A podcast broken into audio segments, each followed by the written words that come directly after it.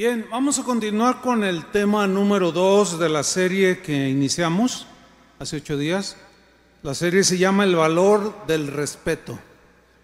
Hoy, bueno, por el mensaje tenemos invitados, que es, parte del grupo de adolescentes que son entre 60, 80 o 100, no sé, que vienen a, a esta reunión. Bienvenidos, denle un aplauso a los, a los adolescentes, a los chavos.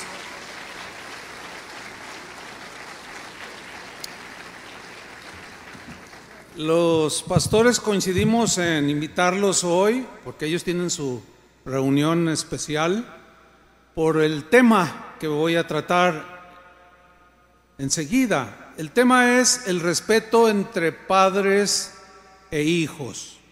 Bueno, hace ocho días vimos acerca de el respeto a Dios. Si hay alguien aquí ahorita en este auditorio que no haya escuchado todavía que no estuvo hace ocho días y no ha escuchado el tema número uno, es fundamental que lo escuche, para que tenga todo el panorama de este tema importante en la Biblia, que es el respeto a Dios y el respeto a todos los demás y a todo lo demás.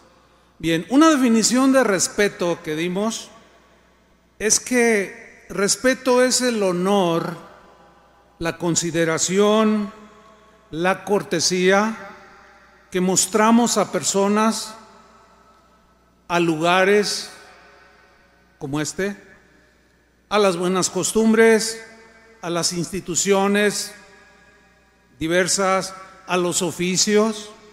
Todos y cada uno de estos mencionados y otros más son dignos de respeto. Necesitamos aprender a respetar. El valor del respeto ha sido tan apreciado por todas las culturas que, se han hecho protocolos que especifican las acciones correctas para expresar respeto. Por ejemplo, en un país como México y algunos de Latinoamérica, quitarse el sombrero es señal de respeto. Cuando entras a algún recinto, cuando te presentan a alguien, es una señal de respeto. Este es un código que es aceptado en muchas culturas. Ponerse de pie cuando se canta el himno nacional es un signo de respeto. ¿sí? En algunos países orientales, inclinarse de esta manera, así eh, como los japoneses, los chinos, etcétera, pues es, una manera de mostrar respeto hacia la persona con la que están enfrente. Y son innumerables las formas en que los pueblos civilizados muestran su respeto hacia aquellas cosas que ellos consideran que es lo correcto, cosas que les rodean. Ahora bien, para el cristianismo, la base fundamental del respeto por las personas, por lo demás, por los demás y lo demás, en el caso de los seres, de los seres humanos, las demás personas, es lo siguiente, el haber sido creados por Dios a su imagen y semejanza, que significa que así como Dios piensa, nosotros pensamos, Él siente, nosotros sentimos, Él tiene decisiones, nosotros tenemos decisiones. Eso es lo que significa que fuimos hechos a imagen y semejanza de Dios. Por consiguiente, cada uno de ustedes es distinto al otro que tienes al lado. No hay un solo un ser humano igual. Por lo tanto, como eres creación exclusiva, mereces un respeto, ¿sí? Porque estás hecho la imagen de Dios. Ahora, no respetar a las personas, que yo creo que todos hemos fallado en esta área, pero estamos aquí para seguir aprendiendo y mejorar, ¿no es cierto? Pero no respetar a las personas en su oficio, por su color de piel, por su estrato social, etcétera, etcétera, es mostrar falta de respeto no solo a la persona, sino a Dios que lo creó. Cuando nosotros ofendemos a una persona por su aspecto, etcétera, etcétera, estamos ofendiendo a Dios en realidad, porque fuimos hechos a su imagen. Y estaríamos ofendiendo aquello que Dios creó, que para Él es hermoso. Tú para Él eres hermoso, para otros a lo mejor no, pero para Dios sí, eres especial. Santiago capítulo 3, versículo 9, dice lo siguiente, respecto a la, la boca, cuando hablamos, la lengua, dice así, con la lengua bendecimos a nuestro Señor y Padre, dice esta versión al día. Como hace un rato que estuvimos bendiciendo a Dios, con toda la alabanza es bendecir a Dios, ¿sí? es exaltarle. Con la lengua bendecimos a nuestro Señor y Padre. Y con ella, o sea, con la misma lengua, con la misma boca, maldecimos a las personas, dice. Creadas a la imagen de Dios. Continúa Santiago, de una misma boca salen bendición y maldición. Y luego dice Santiago, hermanos míos, esto no debe ser así. voy a repetir, hermanos míos, esto no debe ser así. Esto lo está diciendo Dios por el Espíritu Santo. Y tenemos que aprender, desarrollar, entender primeramente y, y formar unos hábitos de respeto a Dios sobre todas las cosas, como hablamos hace ocho días, pero en el tema que nos lleva hoy, miren, el cristianismo tiene sus fundamentos en el Antiguo Testamento, lo sabemos. En el Antiguo Testamento se hablaba de Jesús por medio de figuras, todo era sombra de lo que había de venir, todo apuntaba hacia Cristo. Cuando llegó Cristo a esta tierra, nos dejó el más excelente código de amor, de trato y de respeto, no solo hacia Dios o primeramente hacia Dios, sino hacia los demás. Es un código realmente extraordinario el que Jesús nos dejó. En los primeros cuatro de los diez mandamientos que Dios le dio a Israel, estaba establecido en estos primeros cuatro mandamientos el código de respeto a Dios que lo desarrollamos hace ocho días. ¿sí? Los seis restantes mandamientos de la ley de Dios hablan del respeto que debemos tener hacia nuestros semejantes. Y ahí voy a basar toda esta serie. Por ejemplo, el quinto mandamiento habla precisamente del respeto que debe de haber hacia los padres de parte de los hijos pero también de los hijos hacia los padres. Todo lo que es, eh, cuando se forma una familia, el Señor dejó códigos, dejó protocolos de respeto para que funcione bien el asunto. La familia ha sido el fundamento de toda sociedad, de toda cultura, en toda la historia de la humanidad. La familia padre, madre e hijos. Y en Éxodo 20, donde está registrado el quinto mandamiento, fue dado precisamente para, para que entendamos la importancia que tiene de respetar a nuestros padres. Éxodo 20, versículo 12 dice lo siguiente, honra, es un mandamiento, o sea, no es si quieres, es, un, es imperativo, es un mandamiento. Dice, honra a tu padre y a tu madre, para que tus días se alarguen en la tierra que Jehová tu Dios te da. La palabra honrar aquí, en el hebreo, tiene la idea, el concepto de obediencia. Ese respeto se debe de demostrar hacia los padres por la obediencia a sus instrucciones, a su formación, a su educación, etcétera, etcétera. El apóstol San Pablo toma este quinto mandamiento y lo deja plasmado en su carta a los Efesios, capítulo 6, versículo 1, y comienza dando instrucción a los hijos. En este caso, por eso pedíamos que los adolescentes estuvieran aquí, que escuchen con mucha atención. Los jóvenes, también hay un buen grupo de jóvenes aquí y muchos matrimonios. Tenemos casa llena hoy. Gloria a Dios. Dice Efesios 6.1, hijos, aquí está la instrucción para los hijos.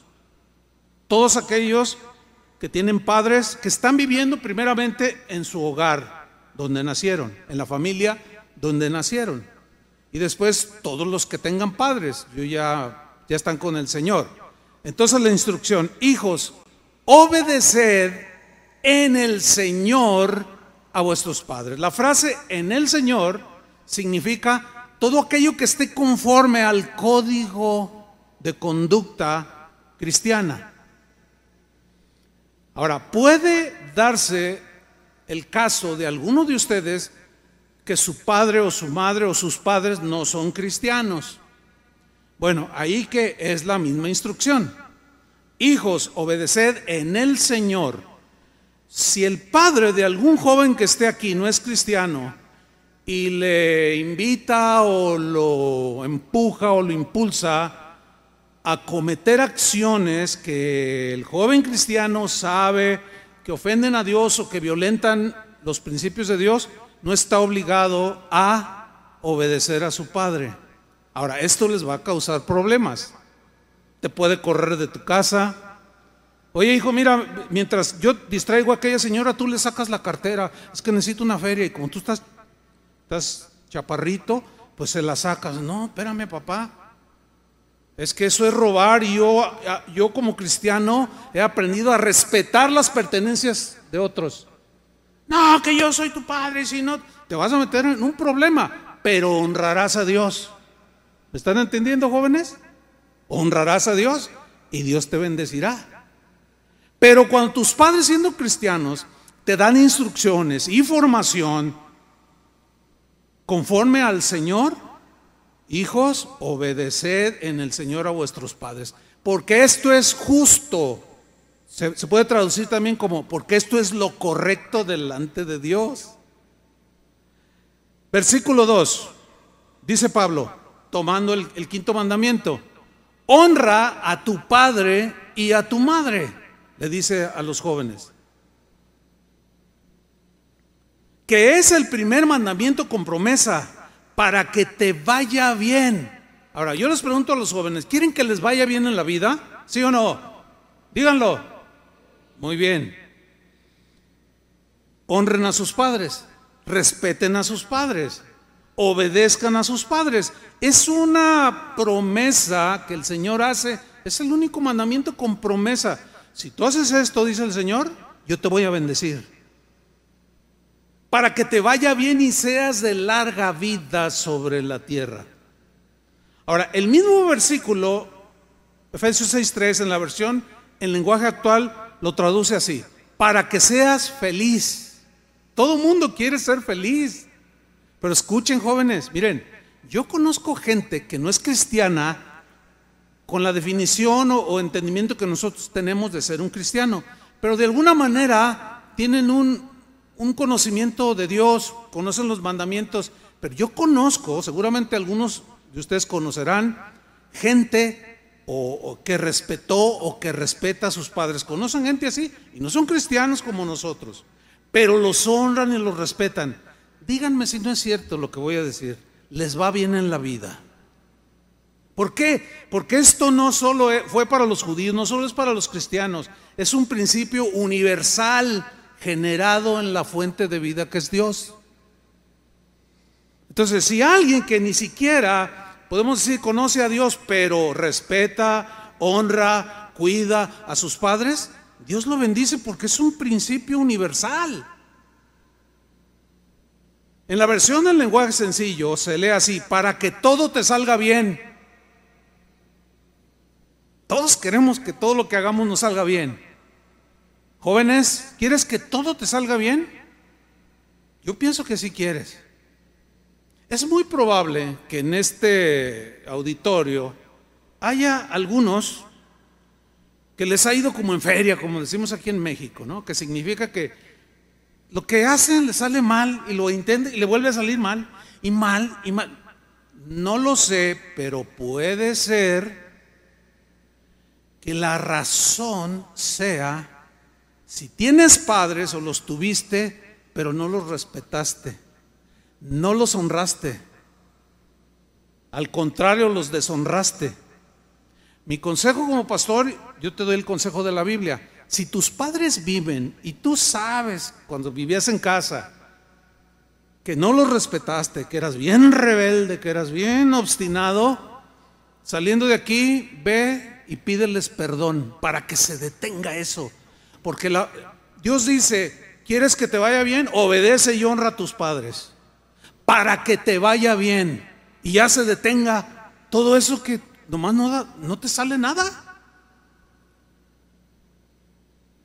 Para que te, todo te salga bien y tengas una larga vida en la tierra. No solo una larga vida, sino una buena vida. Hay gente que tiene larga vida, pero una vida, híjole, bronca tras bronca, fracaso tras fracaso. Y eso es frustrante. Hay un montón de gente entrada en años que viven amargados.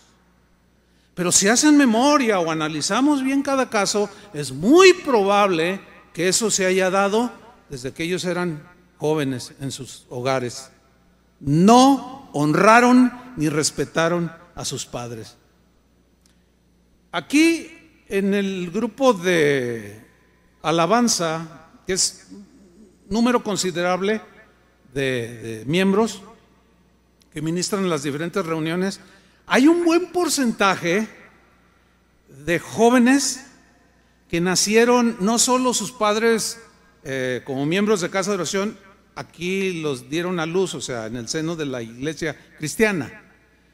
Otros llegaron pequeñitos y se han ido formando. Y hoy son, son jóvenes bien entregados, usted los ve, pero, pero muchos de ellos, la verdad, yo quisiera creer que la mayoría son entendidos, respetuosos, o sea, han crecido en un ambiente de bendición.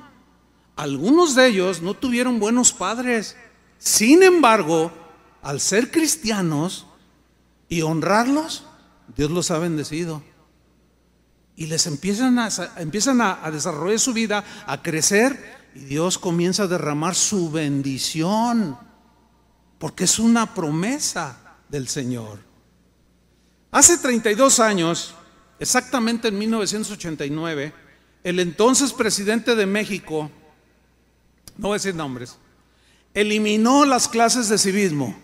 Los que son de, los años 50, 60 para acá, se darán cuenta de esto. A mí me tocó en la primaria clases de civismo. ¿A cuánto les tocó? A los de 30 años para acá ya no les tocaron las clases de civismo, donde yo recuerdo a los maestros enseñándonos el respeto, a todo lo que nos rodeaba. El aún mencionaban el respeto a los padres, a, los, a la patria, al país, a tu casa, a los demás compañeros, y de alguna u otra manera nos hizo bien. Pero llegó este presidente y lo quitó. Bueno, las consecuencias de eso están, saltan a la vista. A donde quiera que tú voltees, es una de, irrespeto respeto a, todo. No se respetan a las personas, no se respetan a los ancianos, no se respetan a los maestros, no se respetan los símbolos patrios, no se respeta nada. Es terrible. Sin embargo, el presidente actual ya dio una orden a la Secretaría de Educación que se vuelva la clase de civismo y de ética, que se vuelva a dar en las primarias, en las secundarias. Pues enhorabuena, ¿no? Algo bueno se sembrará en los jóvenes irrespetuosos, en los niños irrespetuosos, está plagada la sociedad. Sin embargo, hablé del gobierno que puede hacer su parte. Sin embargo, escuchen bien, la responsabilidad directa primaria de formar a los hijos el valor del respeto es a los padres. No es del gobierno la responsabilidad, es de los padres.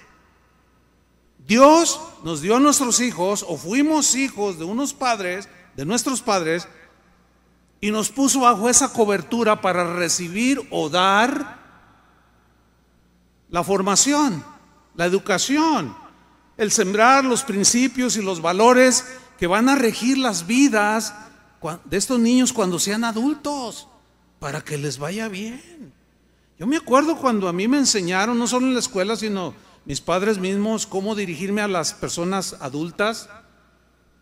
Y a mí me enseñaron a hablarles de usted.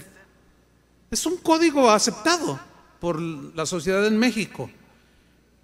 Y, bueno, yo crecí hasta el día que mi madre, mi padre murieron, yo a ellos les, nunca les, les hablé de tú, por respeto, como personas mayores. Yo creo que eso es bueno. No sé qué piensan ustedes, pero asómbrense. La responsabilidad de formar los valores no es del gobierno, tampoco es de los maestros de los niños en las iglesias cristianas como esta. Tampoco es la responsabilidad de ellos. Ellos hacen, o una congregación como esta, brinda esa oportunidad que todos merecen y por respeto a eso que dice la Biblia, una congregación por respeto a Dios, a su palabra y a los mismos niños los tratamos como se deben de tratar en las cuestiones espirituales. Y tenemos cuidados de ellos, tenemos cuidado de ellos. Pero la responsabilidad primaria sigue siendo de ustedes, los padres. Ahora con el asunto de la pandemia, pasó el primer año, ya vamos sobre el segundo año, y empezamos a recibir llamadas o comentarios, correos, no solo de, aquí de la congregación, de otras casas de oración, hasta de otras iglesias, que nos preguntaban, nos decían, oiga pastor, ¿cuándo, ¿cuándo admiten niños? No, pues es que mira, por la situación que ya es de todos conocido, no podemos aceptar niños ahorita, porque pues los niños, ellos, pues, por su condición de niños, no, no miden las consecuencias. Ellos, cuando se ven se van a abrazar, ¿a poco no? ay, mi amiguito, ay, mi amiguita. Y pues el contagiadero, y para evitar eso, pues eh, decidimos esperar. Ya el próximo domingo en este servicio, servicio familiar, ya se va a aceptar a, que vengan padres que tienen hijos pequeños y cada, eh, para ser ministrados en, sus salones. Pero en, este, en esta condición, situación que se presentó, algunos padres hasta nos regañaban. Bueno, ¿qué se creen o qué? Bueno, ¿de qué? ¿De qué está hablando? Sí, ¿cuándo van a tener eh, este, salones para los niños? Porque yo quiero que, que les enseñen la palabra de Dios. Ok, nosotros hacemos nuestra parte, pero es tu responsabilidad. Dios a nosotros no nos va a pedir cuentas de esa formación integral en tus niños. A ti es el que te va a pedir cuentas el Señor. Y muchos dijeron, pues si no reciben, me voy a otra iglesia. Bueno, pues son libres, aquí no, nadie es, presionado a quedarse. Bueno, bueno, está bien. Si tú crees que esa es la solución, en lugar de decir, oiga, ¿cómo puedo hacerle? Mira, hay, enseñanza que hay, hay, para atiborrarse de enseñanza de, de padres a hijos, de cómo ser padres, cómo formar a los hijos. Hay manuales, hay todo.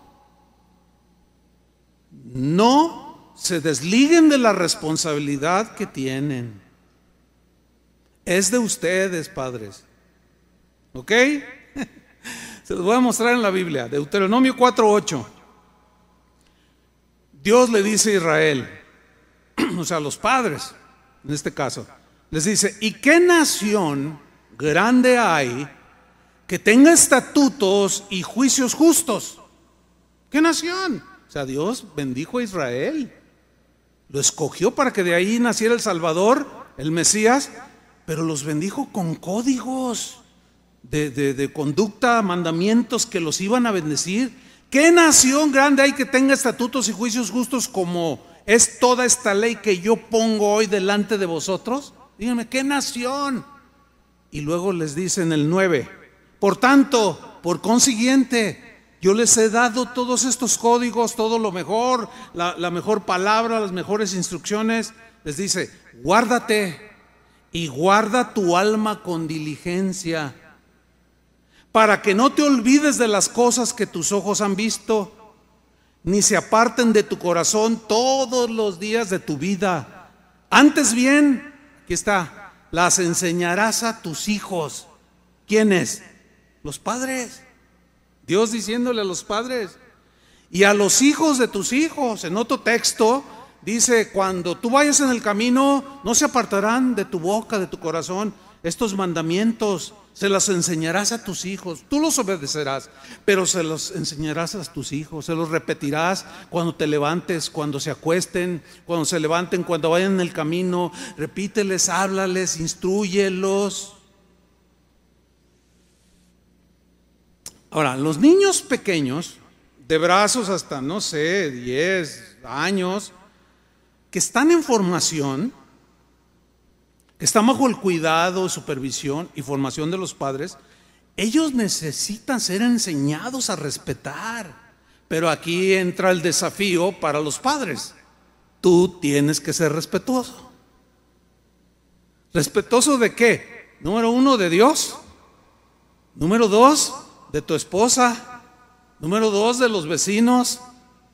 De las reglas que rigen la sociedad sin pasarte los altos, respetando las leyes, etcétera, etcétera, etcétera. Porque los hijos muchas veces ven a los padres y dicen, ay, me dice que yo haga esto y él no lo hace.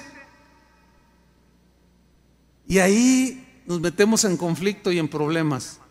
Porque ahí los niños empiezan a darse cuenta de que tenemos un grave problema les exigimos a ellos respeto en este caso y nosotros no respetamos.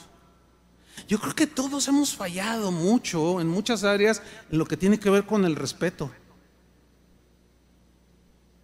Entonces, estos niños que están siendo formados necesitan ser enseñados a respetar a sus padres. Padre, tienes que enseñar a tu hijo a que te respete, a que respete a, tu esposa o a su mamá del niño o de tus hijos. Pero no solo a los padres tienes que enseñar a que ellos respeten a sus hermanitos, a sus hermanitas, que respeten al abuelo, que respeten a la abuela, que respeten a, a, los maestros en el kinder o en la primaria, que respeten a los ancianos y a todo lo que está en su entorno.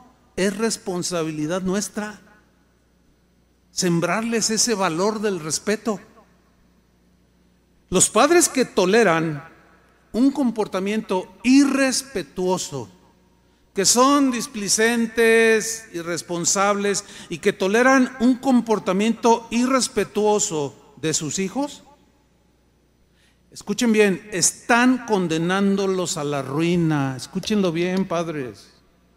Los están empujando al fracaso. Los están llevando y, alentando la rebeldía. Y al ser adultos, van a ser adultos irrespetuosos. ¿Cómo se maneja la gente que no conoce a Dios? ¿Cómo hablan? Como hablábamos nosotros. Pero ¿por qué dejaste de hacerlo? Porque ya hay otro código que te rige, ¿no? Que te dice, bendecid y no maldigáis. Entonces tu vida se ha ido, ha ido cambiando poco a poco. Pero los padres que toleran el comportamiento irrespetuoso, ay, no, no, no le digas nada, ay, está chiquito el niño, tiene dos años, ¿qué va? No, no, no, no, padre, por favor, así no es, créemelo. No, aún desde, desde los bebés de brazos se les puede ir formando. Ahora, para equilibrar el valor del respeto, porque como que ahorita se está cargando todo hacia los hijos y, tiene su, sentido, pero para equilibrar el valor de, este, de lo que es el respeto, el apóstol Pablo, inspirado por el Espíritu Santo, después de dar estas instrucciones a los hijos, obedecer en el Señor, etcétera, etcétera, enseguida voltea la tortilla, decimos en México, y comienza a dar instrucciones a los padres de que ellos también deben, debemos respetar a nuestros niños. Eso pocas veces se toma en cuenta, siempre es, honra a tu padre y a tu madre, cállate, yo soy tu padre. Oye, papá, pero cállese, yo soy su padre. Y Oye, no, espérame. Tienes que respetarlo y dejar que te pregunte. Vamos a verlo. Efesios 6:4. Después de los primeros tres versículos, Pablo voltea la tortilla y dice, y vosotros padres, a ver, levanten la mano los que son padres ahora. Ah, pues un montón, es la reunión familiar. La mañana había menos. Y vosotros padres, no provoquéis a ira a vuestros hijos. ¿Cómo, cómo, cómo? ¿Cómo está eso? ¿Qué es provocar a ira a, nuestros hijos? Hay muchas maneras que, eh, eh, por las cuales nosotros hacemos que nuestros hijos se frustren, que nuestros hijos, nuestros niños vayan creciendo ah, con complejos, con infinidad de situaciones que podría mencionar, no tengo el tiempo. Pero entonces, ¿qué significa no provocar a ira a vuestros hijos? Hay muchas maneras de provocar al enojo, a la rebeldía a nuestros hijos. Y una de ellas es faltándoles el respeto. Los niños, un bebé, hasta un niño de 10 años, también necesita ser respetado. Los padres generalmente, no, respétame y cállate. Pero también la Biblia instruye a los padres que debemos de respetarlos. Aquí está. Por ejemplo, abusar de la autoridad es falta de respeto al niño siendo crueles con ellos. Es falta de respeto a su integridad. Insultándolos con lenguaje violento, lenguajes, palabras oeces, vulgares, es faltarles al respeto. Algunos de ustedes probablemente sufrieron aquello de, ay, me avergüenzo de ser tu padre, eres un bueno para nada. Y eso te pegó durísimo. Tu padre te faltó al respeto y creciste amargado, creciste acomplejado. Ay, si hubiera salido igual de bonita que, la más grande. Todo eso es falta de respeto. ¿Lo alcanzan a ver o no? Contéstenme, porque no sé si están dormidos o ah, más bien están, están azorrillados por lo que estoy diciendo. Porque no lo habían considerado, yo lo sé, yo lo entiendo. Criticarlos es faltarles al respeto. ¿Y ahora tú qué? ¿Te crees que te ves bien con esos pelos que traes allí? Ah, no seas ridículo, muchacho, órale, peínese como el tatarabuelo. Y los, chavitos, pero a él le gusta así. Bueno, miren, como se peinan ahora, así me peinaban a mí cuando yo era niño. O sea, nomás, nomás rola. Yo traía el copetillo así y todo pelón. Así como lo usan el día de hoy. Tenemos que aprender aún a respetar a nuestros hijos. Entonces, criticarlos, burlarse de ellos. Eso es falta de respeto a ellos. Ser injustos en la disciplina, darles castigos inapropiados o excesivos también es una falta de respeto hacia ellos. Haciendo distinciones y comparaciones con los demás hermanos o con los primos o con los vecinos, tú, los estás rebajando y les estás faltando al respeto. Humillarlos es, es faltarles al respeto. Y luego delante de todos avergonzarlos. Es una falta de respeto a un niño que está hecho a la imagen de Dios. Exigirles como si fueran adultos es faltarles al respeto. Nos falta hasta sentido común. ¿Cómo un padre le puede exigir comportamiento de un adulto a un niño de 10 años? O de 7 años. Miren, por eso es que nosotros para que haya orden, dividimos los grupos y no hay niños en, las, en la sala grande, principal. ¿Por qué? Porque los niños pues son niños y distraen. Pero ¿cuántos padres razonan así? Y dicen, mira niño, te voy a llevar a la iglesia, vamos a ir a la iglesia. Pero no hay salones, pero te voy a llevar. pero te portas bien, ¿eh? Y el niño tiene cinco años. Llegan y se sientan y los primeros cinco minutos, pues de lujo. Pero después es que son niños. ¿Cómo les puedes exigir un comportamiento de un adulto? Bueno, estoy poniendo un ejemplo muy simple quizás, ¿no? Pero hay otras, otros ejemplos que yo pudiera poner de cómo a los hijos a veces les exigimos reacciones, respuestas, comportamientos de adultos. Son niños. Tenemos que respetar esa característica de ellos. Pero nosotros, por respeto, tenemos que usar el sentido común, la sabiduría, la inteligencia, para no faltar el respeto a otros. Niños, pero esos niños un día crecen. Los niños enseguida se hacen adolescentes y después jóvenes. Bueno, los niños, los adolescentes y los jóvenes también merecen ser respetados. ¿Oyeron padres? También ellos necesitan ser respetados. Claro, tú los tienes en formación, les enseñas, pero ellos también tienen derecho a expresarse, ¿sí o no? Tienen derecho a, no sé, a pedirte algo, ¿Cuántas cosas superfluas le has pedido tú a Dios? Ay, Señor, dame un poco más de dinero para ir a arreglarme la nariz. Y dices, bueno, y a lo mejor Dios se lo da, qué sé yo. Bueno, a veces los niños son así. Los adolescentes tienen sus comportamientos propios de adolescentes. Muchos rebasan la línea, pero hay otros en que no. Nada más acuérdate tú, papá, cuando eras adolescente. Ellos también merecen respeto.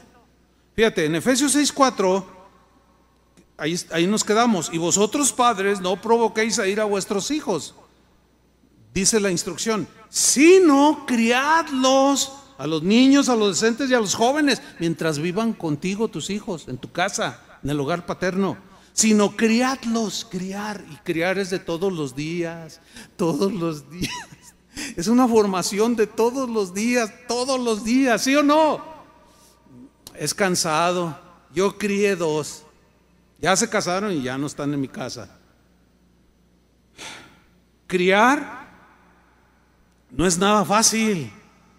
Entonces, si no es fácil para los padres, bueno, a nosotros nos dio la responsabilidad. Nosotros tenemos que pedir sabiduría al Señor y gracia para saberlos encauzar.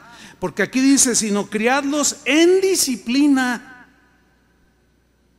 Nada más hablar de disciplina nos tomaría toda una serie de 15, hasta 15 enseñanzas sobre la disciplina. Sino criarlos en disciplina y amonestación o instrucciones de Dios, del Señor. Y en la Biblia encontramos cómo, cómo desde el que son niños de brazos podemos irles inculcando, podemos ir instruyéndolos. Hay un texto que dice, instruye al niño en el camino del Señor y cuando fuere grande no se apartará. Desde pequeñitos, la formación en disciplina y amonestación del Señor. Bueno, el mismo versículo de Efesios 6:4, en la versión del lenguaje actual, lo traduce así. Y ustedes, padres, no hagan enojar a sus hijos. Contrólense, sean sabios, entendidos. Y cuando fallamos o fallemos, aún por respeto a nuestros hijos, pedirles perdón. Hay ocasiones en que un padre debe pedirle perdón a su hijo. Parece como que no entra, pero sí, claro que sí entra. Cuando hay excesos, cuando hay imprudencias de parte del padre, o hay, es desobligado y de pronto cae en, en cuenta de que hizo mal, debe de ir por respeto a sus hijos, pedirles perdón. Ustedes padres no hagan enojar a sus hijos, más bien edúquenlos, dice esta versión, y, denles enseñanzas cristianas, o sea, del código del Evangelio, que es la palabra de Dios. Ahí está. Miren, los padres que se dedican a enseñar a sus hijos el respeto a Dios, en primer lugar, y el respeto a sus semejantes y a todo lo que les rodea, están trabajando a la par con Dios y están contribuyendo a la salvación de sus almas. Esto es muy importante. Porque padres que ignoran, se desobligan o son displicentes o irresponsables eh, eh, y, e ignoran instruir y consienten los caprichos de sus hijos, las rebeldías, los berrinches que ellos hacen están haciendo el trabajo a la par de Satanás. Los, que, los padres que hacen esto están contribuyendo a su condenación eterna. Ahora, hablando ahora a los adultos ya, que son padres.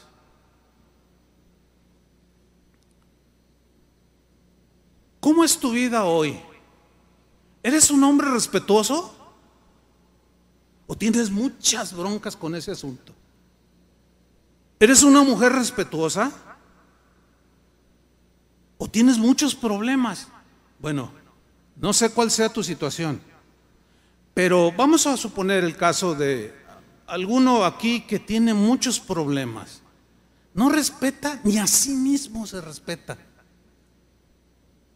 Hay gente que se mete droga. Es una falta de respeto. Ya hablaré del respeto a uno mismo. El mal alimentarse es una falta de respeto a uno mismo. Pero yo no quiero abundar en ese punto, lo dejaré para después. Pero es probable que haya gente, personas aquí que tienen muchos problemas con este valor del respeto.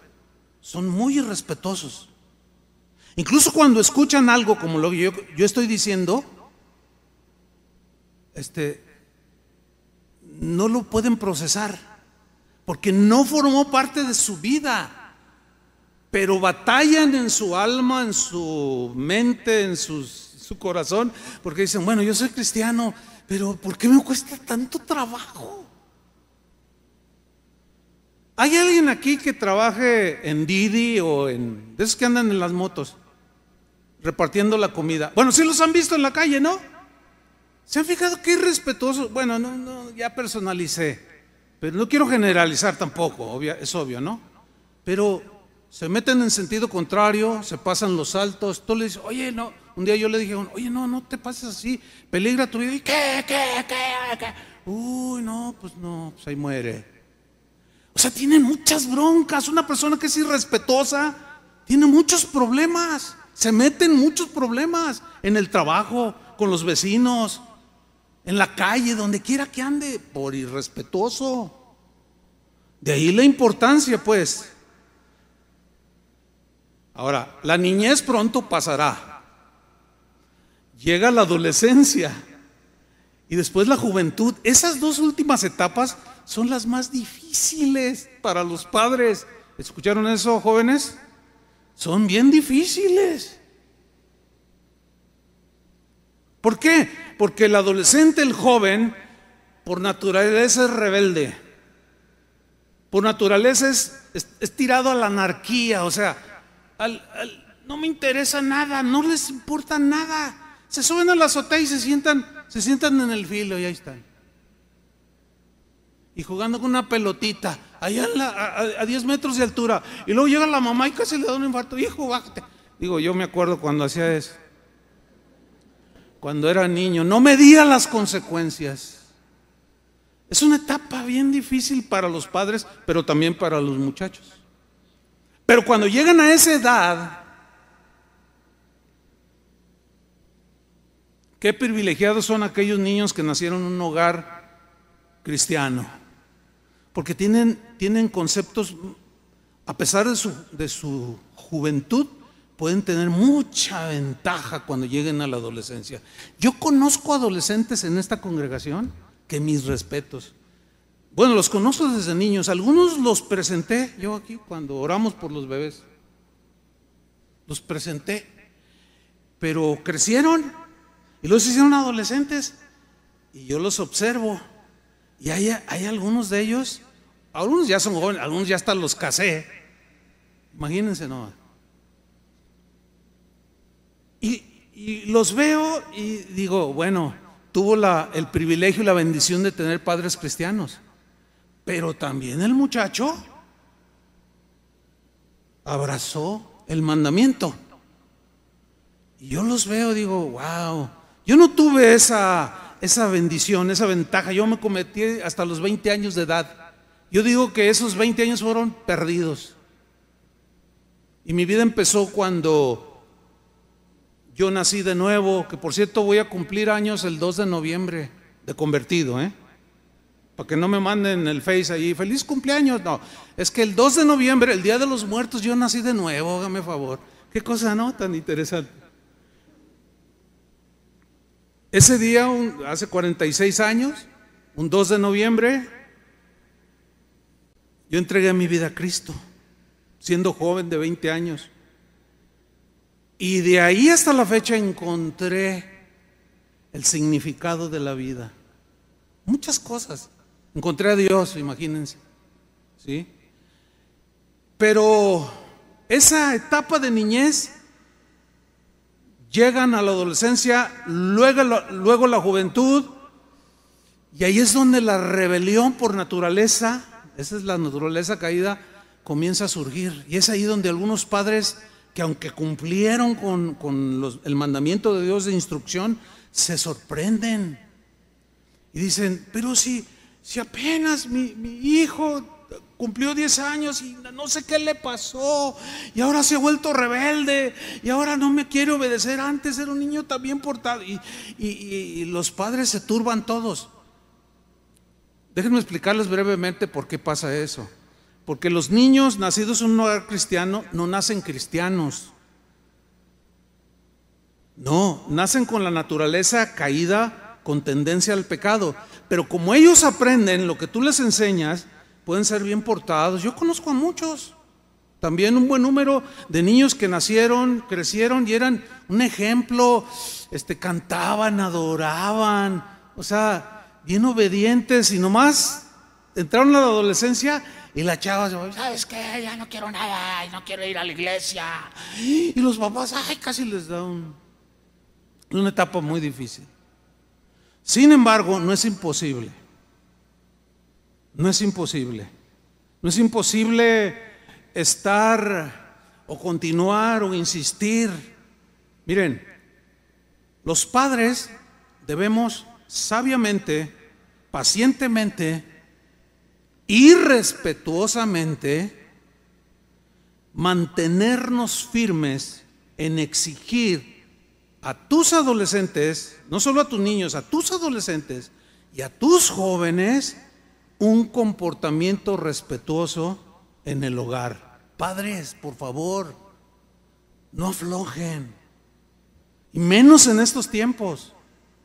No, mantengan el código, pero respetuosamente. O sea, tú vas a dialogar con tu adolescente. A esa edad ya darles una nalgadita, ya no es ese tiempo. Y menos a un joven. No, ya no es ese tiempo. Ahora con razonamientos, con pensamientos, con argumentos inteligentes, sabios. A ver, hijo, siéntate. Mira, fíjate, mira, te he dicho esto, y no te juntes con dos, tres ahí del barrio. Mira, venden droga. Enséñale fotos, mira, muchos terminan así. Yo me acuerdo cuando no quería estudiar, adolescente, ¿no? La no, yo no quiero estudiar. Y un día mi papá me dijo, Oye, hijo, él trabajaba, era gerente del Hotel Camino Real, aquí de Guadalajara. Hace muchos años de esto.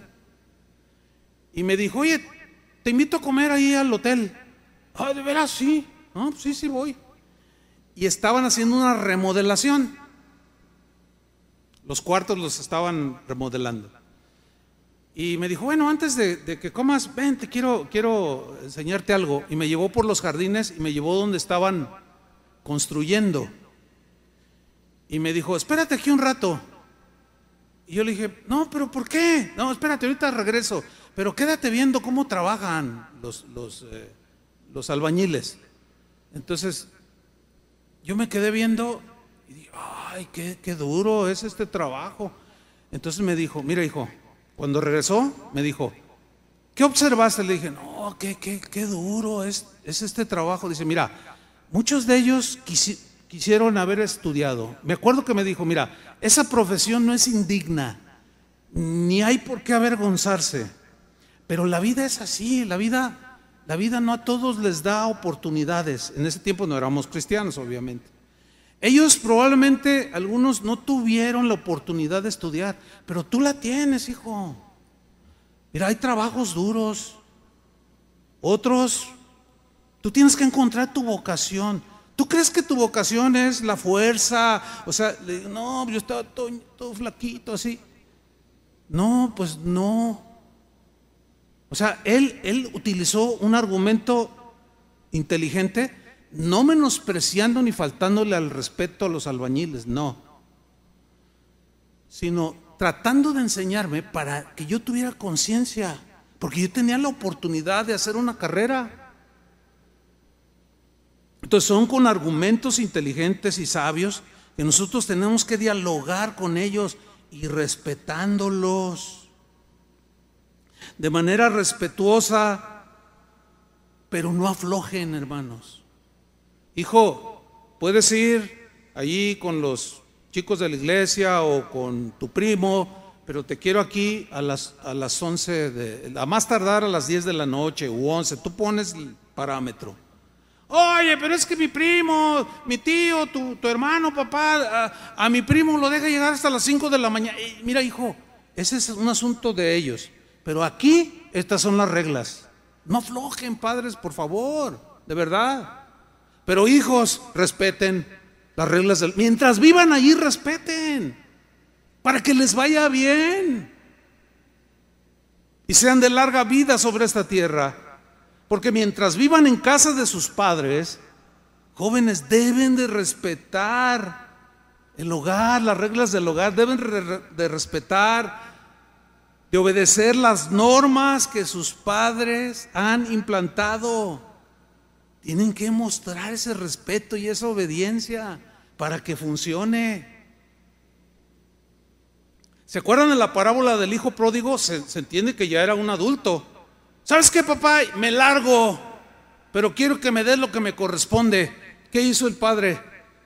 En aquel tiempo, en los tiempos de Jesús, un hijo a cierta edad podía en vida pedirle la herencia a su padre. Era de su cultura de ellos. En la nuestra no es así. No hasta que me muera, decimos, ¿verdad? Entonces el hijo dice, ay, ¿cuándo se muere el viejo? Pero en aquel tiempo no, por eso cuando el hijo fue y le dijo, ¿sabes qué, padre? Ya, ya me cansé de... Bueno, se entiende, ¿no? De manera irrespetuosa, ¿sabes qué? Quiero estar en lo que ya me aburrí, ya me aburrieron tus leyes, tus reglas, ya una vida aburrida. Me quiero largar y quiero que me dé lo que me corresponde. ¿Saben qué hizo el padre? Respetó la decisión de su hijo. ¿Lo alcanzan a ver o no? Y se fue.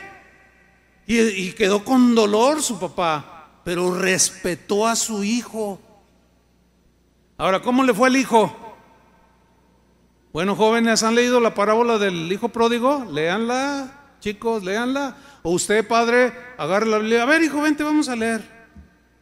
Y léala, estudiela, aplíquesela. Y le mira, hijo, ¿cómo le fue al muchacho? Porque ya no quiso estar bajo un código de respeto. Y le fue mal. Pero cuando regresó, el papá lo abrazó y lo recibió. Interesante esa palabra, tiene tanta enseñanza. Ahora, una práctica que deben desarrollar los adolescentes, los jóvenes, es el de escuchar el consejo de sus padres, porque tampoco se puede desechar. ¿Sí? En Proverbios 23, versículo 22, pues, pues por obvias razones los padres, chicos, traten de entender, por lo menos piensen un poco, jóvenes, de que algo lógico y normal es que por, por la experiencia de la vida, más edad, ya como padres, tenemos más experiencia que ustedes. Ya pasamos la etapa en la que ustedes están y sabemos todos los errores que cometimos y como padres no queremos que ustedes hagan lo mismo y dañen su, su, alma, sus sentimientos. Dice Proverbios 23, 22, dice así, oye a tu padre. Jóvenes, escuchen el consejo. Yo tengo un hijo mayor, mi hijo mayor tiene 33 años ahorita. Miren, diario lo veo, diario lo veo por razón de su trabajo. Eh, o, seguido lo veo. Y no hay día que no me diga, ay papá, me acuerdo cuando me dabas este consejo. Ay papá, me acuerdo cuando me decías esto. Y, yo nomás lo miro y le digo, ¿y qué onda? Dice, no, pues es que, híjole, este, pues uno es tan, como él, como ahora ya es papá, ya, ya le empieza a, pensar, ¿no? dice, ¿tenía razón papá en esto? Pues claro, por la experiencia. Y el otro día, el día del padre, me mandó una notita bien bonita. O sea, mira papá, a veces tengo la impresión, me decía, de que, de que, que tienes tú de mí, de que no hago caso de tus consejos, pero no. Algunos los deseché, pero a medida que he ido madurando, los, los, los he atesorado y los valoro. Ah, entonces sí aprendió. Ahí la lleva con broncas como todos, pero ahí van. Ya tiene sembrada la palabra de Dios. Oye a tu padre, aquel que te engendró. Y cuando tu madre envejeciere, no la menosprecies. Ahora, volteamos la tortilla otra vez, porque esta es instrucción hacia los hijos. También los padres deben de escuchar con respeto a sus hijos. Los hijos tienen el derecho de ser escuchados y tratados con respeto. Ahí está la mamá en su face. Y lo, mamá, mamá, es que, espérate, espérate. Ay, mira, ay, se murió el artista, quién sabe qué. Ay, mamá, es que, es que mira mi hermana, espérate, hombre. ¿Sabe una cosa? Que hay falta de respeto a su, a su hijo. Es una falta de respeto. Y, está ofendiendo usted a Dios. Hágales caso. Simplemente haga el teléfono, apágalo. A ver, ¿qué, ¿qué deseas, hijo? Cuando mis hijos estaban chiquillos, que andaban como todos los niños aquí. Al terminar la reunión, pues la gente se acerca, la reunión como esta, a, pedir oración o consejo. Y yo entendí, entendía bien esto. Y muchas veces, hermano, yo estaba allí hablando con la gente y de pronto sentía, papi, papi. Yo volteaba y era mi hijo o mi hija. Y yo les decía a la gente, no sé si hay alguien aquí que le tocó eso. ¿Me permite un segundo? Necesito atender a mi hijo. Pero, ¿me permite? Y, no, no, sí, por supuesto. Nadie se negó, respetuosamente. Entonces yo, ¿qué pasó? Oye, papi, ¿me dejas ir eh, a la casa del hijo de fulano de tal? Este, eh, ¿qué hay o qué? No, pues es cumpleaños y me invitaron y etcétera, ¿no? Y luego, eh, ok, paso por ti a las siete. Ay, sí, gracias. Y ya.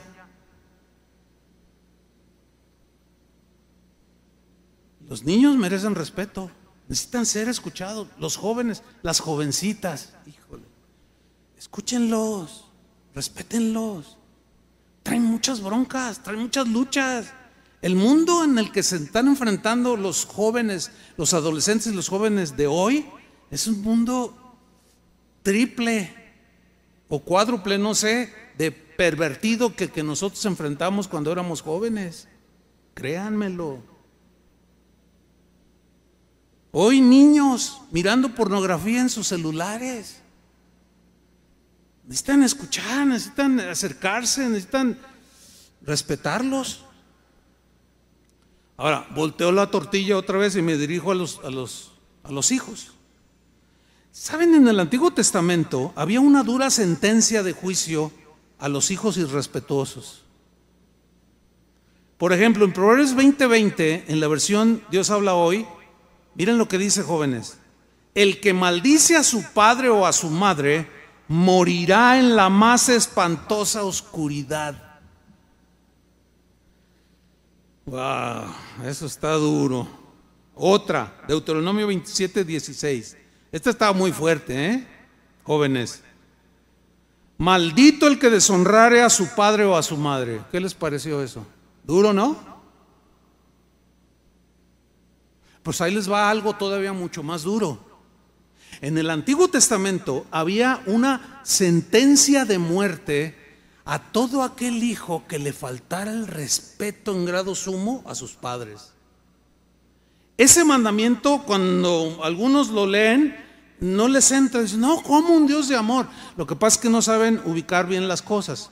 Esta dureza de castigo, que era pena de muerte a un hijo irrespetuoso, tenía el propósito de que al correr los siglos, las generaciones posteriores, entendiéramos lo importante que es para Dios que los hijos respeten a sus padres. Deuteronomio 21, 18. Si alguno tuviera un hijo contumaz y rebelde, que no obedeciera a la voz de su padre ni a la voz de su madre, y habiéndole castigado, no les obedeciere, entonces lo tomarán su padre y su madre y lo sacarán ante los ancianos de su ciudad y a la puerta del lugar donde viva y dirán a los ancianos de la ciudad, o sea, los jueces, este nuestro hijo es contumaz y rebelde, no nos respeta, no obedece a nuestra voz, es glotón y borracho y le encantan los videojuegos, no, eso no dice. Versículo 21. Entonces, vean, vean esto. Todos los hombres de su ciudad lo apedrearán y morirá. Así quitarás el mal de en medio de ti y todo Israel oirá y te temerá. Hay países en la actualidad que tienen códigos de castigo por faltas o delitos muy severos. Hay algunos países asiáticos donde si una persona roba un celular, le cortan la mano. Ustedes han oído de eso, ¿no? Le cortan la mano. Bueno, entre comillas, curiosamente, entre comillas, es los, los, son países donde menos robos hay porque sí inhibe. Ahora, jóvenes que están aquí o que nos escuchen, denle gracias a Dios que no estamos bajo el régimen del Antiguo Testamento, porque ahí hay un montón de piedras, pero ya, ya, son de adorno allá los adornos. No se preocupen. Pero ven la gravedad, ven la gravedad, lo importante que es para Dios que los hijos respeten a sus padres que hasta pena de muerte dio en el Antiguo Testamento. Ahora voy a leerles un pasaje muy interesante sobre la niñez de Jesús, su, adolescencia y su juventud. Jesús sabiendo quién era, miren lo que sucedió. Lucas 2.41, en la versión Dios habla hoy, dice así, los padres de Jesús, José y María, iban todos los años a Jerusalén para la fiesta de la Pascua, cuando sacrificaban el cordero que tipificaba a Cristo. Y así cuando Jesús cumplió 12 años, plena adolescencia. A lo mejor tenía una espinillita por aquí. Cuando Jesús cumplió 12 años, fueron allá todos ellos, como era costumbre en esa fiesta. Pero pasados aquellos días, cuando volvían a casa, el niño Jesús se quedó en Jerusalén. Y lo subraya, el niño Jesús se quedó en Jerusalén. Sin que sus padres se dieran cuenta, porque iban como en caravana, ¿sí? Pensando que Jesús iba entre la gente, o sea, sus padres pensaban esto, Hicieron un día de camino, todo un día caminaron y pensaban que andaba ahí jugando con los demás niños. Pero luego, al buscarlo entre los parientes y conocidos, no lo encontraron. ¿Alguno de ustedes se le ha perdido su niño? Híjole, es algo angustiante. Pues esa angustia la sintieron José y María. No lo encontraron, dice, así que regresaron a Jerusalén. Yo me los imagino corriendo, preguntándole a todo mundo. Regresaron a Jerusalén para buscarlo allí. Al cabo de tres días, tres días, lo encontraron en el billar. Lo encontraron en el templo. ¿Saben por qué? Porque él sabía quién era. Era un niño, pero sabía quién era. Era el Hijo del Altísimo, el verbo que se había encarnado pero tuvo que tener un desarrollo normal como cualquier niño. Y él estaba en el templo. Ahora, ¿qué hizo ahí en el templo? Dice, estaba sentado entre los maestros de la ley, escuchándolos, o sea, aprendiendo la ley y haciéndoles preguntas. Y todos los que lo oían se admiraban de su inteligencia y de sus respuestas. Ahora miren el 48. Cuando sus padres lo vieron, se sorprendieron. Ay, míralo, ahí está. Pero se sorprendieron que estaba eh, eh, rodeado de gente adulta y les preguntaba, oye, ¿qué, ¿qué, es el quinto mandamiento? ¿Qué es el primer mandamiento? Y le explicaban. Sus padres lo vieron, se sorprendieron y su madre le dijo, hijo mío, y le mete un regañito. Hijo mío, le dice, ¿por qué nos has hecho esto? Tu padre y yo te hemos buscado llenos de angustia. Jesús le contestó, ¿por qué me buscaban? O sea, esa pregunta no es falta de respeto, al contrario. Él sabía que sus padres sabían quién era él, porque ella concibió por obra del Espíritu Santo. Y José quiso dejarla, estaba comprometida con ella, pero quiso dejarla porque pensó que lo había engañado, pero cuando el ángel le dijo, no, no, no, te vamos a recibirla. Lo que ella tiene en su vientre es engendrado por el Espíritu Santo. O sea, ellos sabían, pero yo entiendo, es obvio, que sus mentes no alcanzaban a comprender la profundidad de la encarnación del Dios eterno. Y que naciera de su vientre de ella. Y que José fuera el padre adoptivo de ese niño. ¿Por qué me buscaban? Y luego les pregunta, ¿no sabían que tengo que estar en la casa de mi padre? Pero ellos no entendieron lo que les decía. Ahora ve el 51.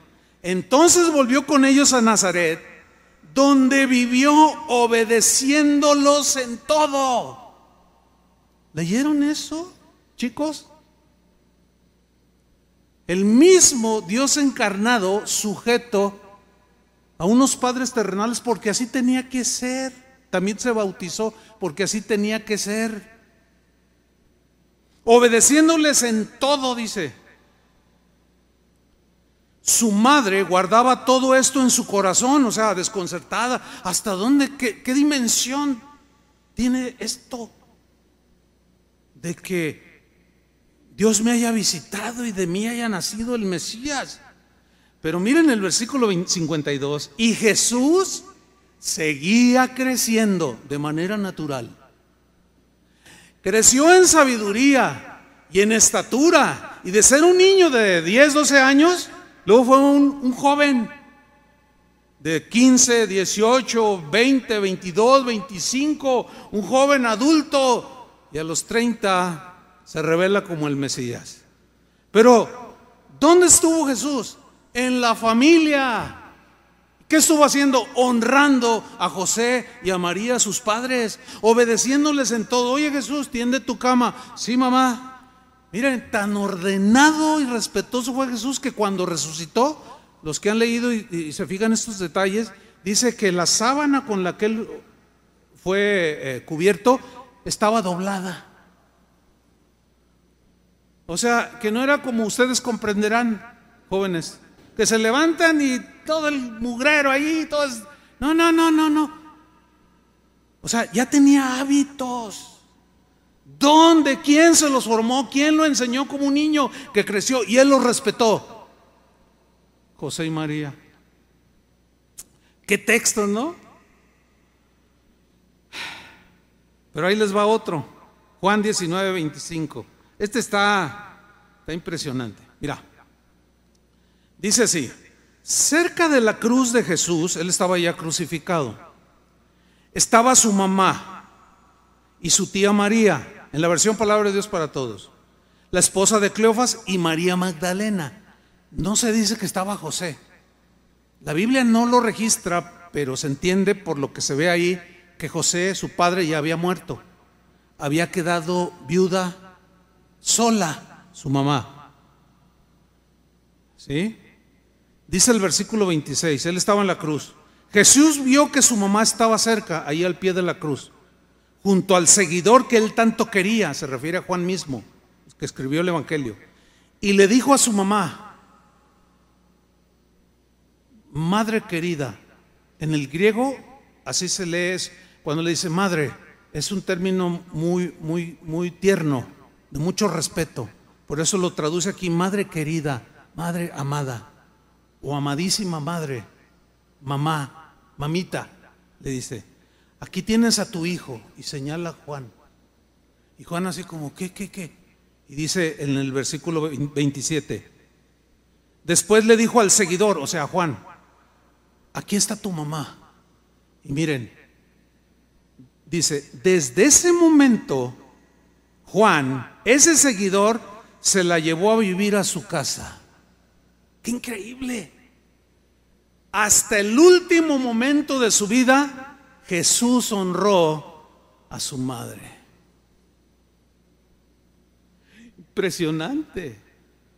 O sea, ¿y por qué lo registra el Evangelio? para enseñanza de nosotros. Ya había enviudado, ya había envejecido. Hijos, y Jesús está a punto de entregar su vida y dice, Juan, cuida de mi madre. Y Juan la recibió y la cuidó hasta que murió. La llevó a vivir a su casa. ¿Qué nos enseña esto, hermanos? Que Llegará un tiempo en que ustedes jóvenes o tus hijos se van a casar, van a formar una nueva familia, pero no se olviden, hijos, de sus padres, porque van a envejecer, vamos a envejecer, estamos envejeciendo. Y no deben de olvidarse de sus padres. Un día sus padres van a necesitar el cuidado que, ustedes les que a ustedes les dieron ellos. A mí ya me tocó esa etapa también. Mis padres ya están con el Señor, pero me tocó esa etapa. Fue una etapa bien bonita. Mi padre no era un cristiano, cometió muchos errores como todos, es obvio. Eh, pero cuando yo me convertí, luego él se convirtió, el Señor me dio la oportunidad de hacer cosas para Él o por Él, a favor de Él, cosas que Él no hizo conmigo cuando yo era pequeño. Dios me dio ese privilegio a mí. Hubo un momento en, en, algunos casos que me decía, ahora hazlo tú por Él, respétalo, honralo. Ay Señor, pero pues Él cuando yo era niño, ¿qué onda? Dice, no, no, no, no, perdónalo y honralo te estoy dando la oportunidad, una vez así el Señor me, lo hizo sentir, te estoy dando la oportunidad de hacer lo que Él no hizo por ti. Honralo así. Y yo lo honré. Y a mi madre también. ¿Y saben una cosa, hermanos? Dios me ha bendecido en todo. Ha cuidado de mí muchas veces por haber honrado a mis padres. Y Jesús honró a su madre. Entonces cuando ya se casen, no se olviden de sus viejitos. Pero ahora volteo la tortilla y me dirijo a los padres. Padres, cuando tus hijos se casen, respeta su matrimonio. Respeten a sus hijos. ¿Saben por qué las suegras tienen mala fama? ¿Saben o no saben? ¿O se imaginan nomás? Si de, quien se cuentan más chistes, las obras yo creo que están en el número uno según los que se dedican a hacer sus estadísticas. ¿Cuántos chistes de, de la suegra te sabes? Y todos son aludiendo a una señora metiche, irrespetuosa, matriarca, pero sobre todo irrespetuosa, que no respeta el, el, matrimonio de su hijo o de su hija, que se pone a competir con la nuera. Y no te creas que porque ya eres su esposa, yo soy primero, ¿eh? Y la deja toda zorrillada ahí a la flaquita de la esposa de su hijo. ¿Qué te pasa? No, es que tu mamá me dijo. ¿Qué te dijo? Pues que, que ni me metiera, que ni me olvida, que porque ella es la reina. No, yo sé que suena jocoso, ¿no? Pero, pero madres, es en serio. Respeten con sus hijos, respeta la que él escoja, respétalo. Ay, hijo, ¿no pudiste haber puesto tus ojos en una mejor? Por favor, padres, le estás faltando el respeto a él. Le estás diciendo que es un tonto la veres bueno, ¿no dijeron eso lo mismo de ti? Entonces, ¿por qué lo repites? Digo, todo esto se los digo con todo respeto. No, no, no, respeten. Miren, yo tengo recuerdos de mis suegros extraordinarios. Mi suegra, miren, los dos se convirtieron, murieron cristianos. Nunca tuve un problema con mi suegra. Nunca. Nunca se metió, nunca fue indiscreta. No, señora, bien respetuosa. Una bendición. Un día mi esposa me dice, ¿sabes? Mira, te voy a decir algo, me dijo mi mamá, pero me dijo, tú eres el yerno, no, no le digas a nadie, pero Chuy, tu esposo es mi yerno consentido. Bueno, así dijo, ¿no? Yo me sentía halagado porque no es común que se lleven bien los yernos con los suegros y las suegras. Cuando me casé con, con Vicky, mi esposa, yo hablé con mi mamá y mi papá y les dije, miren, la Biblia dice esto, esto y esto. Les voy a pedir respeto a mi matrimonio, a mi familia. Los muebles que nosotros cojamos, son los que nosotros queremos. Como adornemos la casa, ese es el gusto de nosotros. Papá, mamá, nos van a respetar. Me acuerdo que mi mamá, no, sí, sí. Mira, mi madre respetó mi matrimonio. Murió teniendo un respeto y una estima alta a mi esposa y mi esposa a mi mamá y a mi papá. Eso es bendición de Dios. Pero ellos como suegros y como papás entendían su rol fueron respetuosos y murieron ambos con largura de días y en paz con Dios. Dios quiere eso para nosotros, hermanos. 1 Timoteo 5:4, nos vamos al final, dice, eh, refiriéndome aquí al cuidado que Jesús tuvo de su madre. Miren lo que dice. Pero si alguna viuda tiene hijos o nietos, aprendan estos primero a ser piadosos para con su familia. Les está diciendo a los hijos y aún los nietos, cuando tus padres, tus abuelos envejezcan, no se olviden de ellos. Cuídenlos, susténtenlos.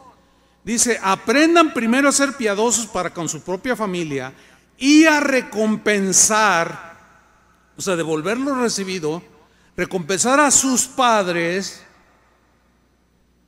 porque esto es lo bueno, que en el griego bueno se puede traducir como hermoso. Esto es hermoso delante de Dios, esto es correcto, esto es recto y agradable delante de Dios. ¿Qué es todo esto delante de Dios agradable? Que los hijos, aún ya casados, dando el debido respeto primero a su mujer y a sus hijos, pero no olvidarse de sus viejitos. Yo me he dado cuenta de situaciones bien tristes.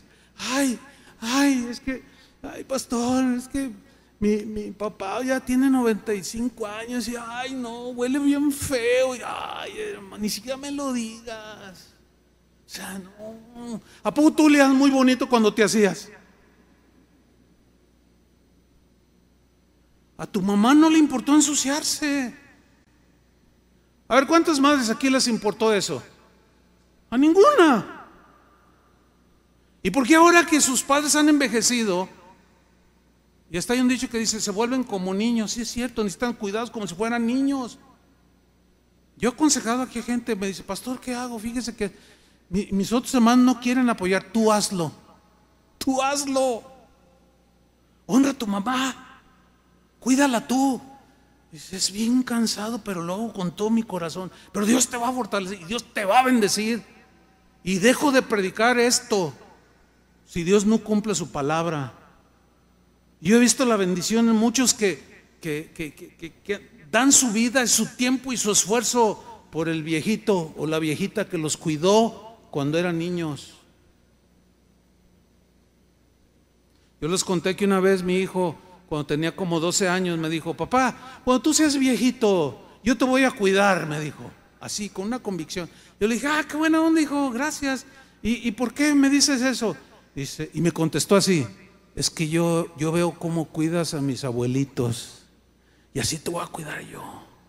Bueno, ella tiene 33 años y bueno, todavía estoy joven. Ya más para allá que para acá, ¿no? Pero tengo 65 años. Ya voy en, la, en el final de mi etapa en esta vida. Él tiene 33 años y yo veo yo veo que ya me, a veces que bajamos algo, a ver papá, no, déjame, no, hijo, sí puedo con esto. No, no, déjame ayudar. O sea, yo veo, yo veo, yo lo siento. Lo que sembramos cosechamos. Lo que siembras cosechas. Siembra en tus hijos, hijos.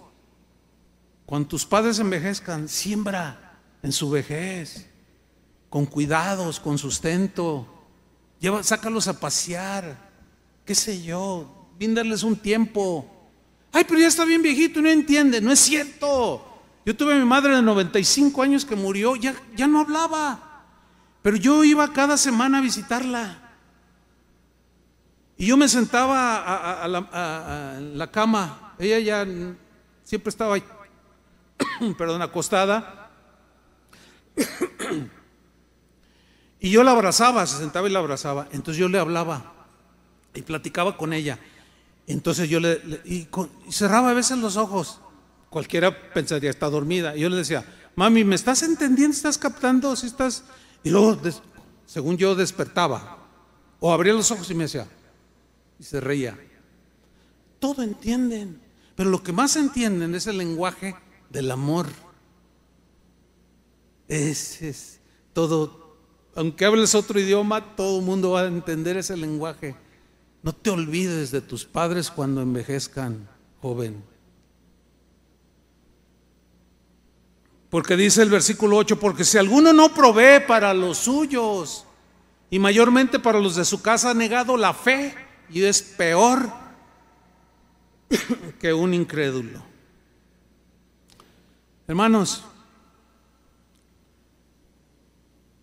jóvenes, padres, todos son dignos de respeto. Necesitamos atender este mandamiento. Joven, respeta a tus padres, a tus abuelos. Ellos merecen ese respeto. Ellos desempeñaron, bien o mal como haya sido, el rol que les tocó como padres y abuelos. Porque esta es la manera bíblica de sembrar para la siguiente generación. No hay otra. Porque ustedes jóvenes un día serán padres y necesitarán el respeto de sus hijos. Oremos. Señor, muchas gracias por tu palabra. Gracias porque nos estás enseñando cosas tan maravillosas para bendecirnos. Propósito de tu palabra siempre fue bendecirnos. Señor, ayúdanos a los que somos padres, los que están criando, que tienen hijos, niños pequeñitos de brazos, o hasta 10, 12 años, que no, que no bajen la guardia, con sus adolescentes que sean pacientes, tiernos, respetuosos, de sus jóvenes también, que los dejen escoger la carrera que ellos sientan, la vocación, tantas cosas que involucra este tema, Señor. Pero los jóvenes, los adolescentes, los niños, tienen que aprender a honrar y a respetar a sus padres para que les vaya bien y sean de larga vida en esta tierra. En el nombre de Jesús. Gracias Jesús por enseñarnos cuando tú eras niño el amor a los padres, el respeto, hasta el último día de tu vida y de la vida de tu madre. Tú la dejaste en, cuidado, protegida. Y la honraste lo mismo que a tu padre. Y ese es un ejemplo para nosotros. Gracias Jesús por ser nuestro máximo ejemplo, por ser nuestro maestro, nuestro Señor y todo lo que tú eres, Señor. Da sabiduría a los padres. Hay tiempos difíciles de crianza. Da fortaleza, sabiduría. Para que criemos hijos para alabanza de tu gloria, Señor. En el nombre de Jesús te damos las gracias, Señor. Levanta tus manos, todos de pie. Levanta tus manos y dile al Señor, Señor, dame, dame esa sabiduría, ese entendimiento para ser un hombre y una mujer respetuosa de ti, de mis hijos, de los demás.